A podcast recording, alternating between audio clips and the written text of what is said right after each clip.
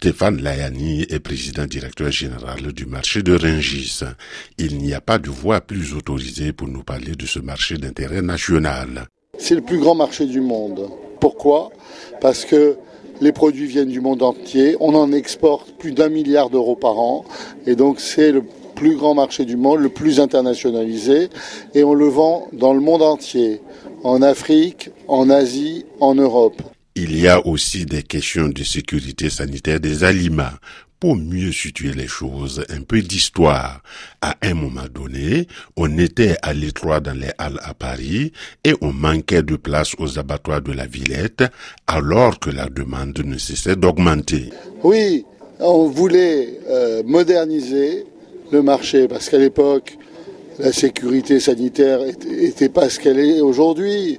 La traçabilité n'était pas ce qu'elle est aujourd'hui. Les normes de qualité, les signes de qualité n'étaient pas ce qu'elles étaient. Et donc, on a dit, eh bien, on est à l'étroit dans les Halles de Paris, on va faire un vaste marché qui sera dix fois plus grand. Et c'est vrai, à l'époque, il y avait 300 000 tonnes. Aujourd'hui, il y a 3 millions de tonnes de produits qui sortent de Rungis. Rappelons que ce marché couvre 240 hectares et génère un chiffre d'affaires de 9,4 milliards d'euros. Comment s'assurer de la qualité du produit dans une structure aussi gigantesque?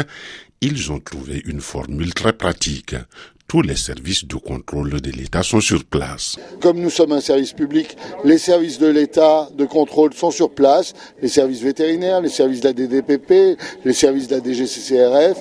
On n'est jamais à l'abri d'une crise, mais on essaye d'être les plus sérieux possibles. Pour faire marcher, il faut centraliser et mettre les hommes et les femmes sur le même endroit. Sinon, vous ne faites pas marcher. Ça, c'est le principe du marché. Si vous les éparpillez dans toute la grande région parisienne, eh bien, c'est beaucoup plus compliqué de contrôler. La question est tellement sensible que lorsque vous visitez Rungis, il y a des secteurs où vous ne pouvez pas entrer, des secteurs comme la boucherie et la poissonnerie. Un exemple pour vous faire comprendre. Quand vous dirigez un marché qui approvisionne les cantines scolaires de la région parisienne, il convient de faire attention.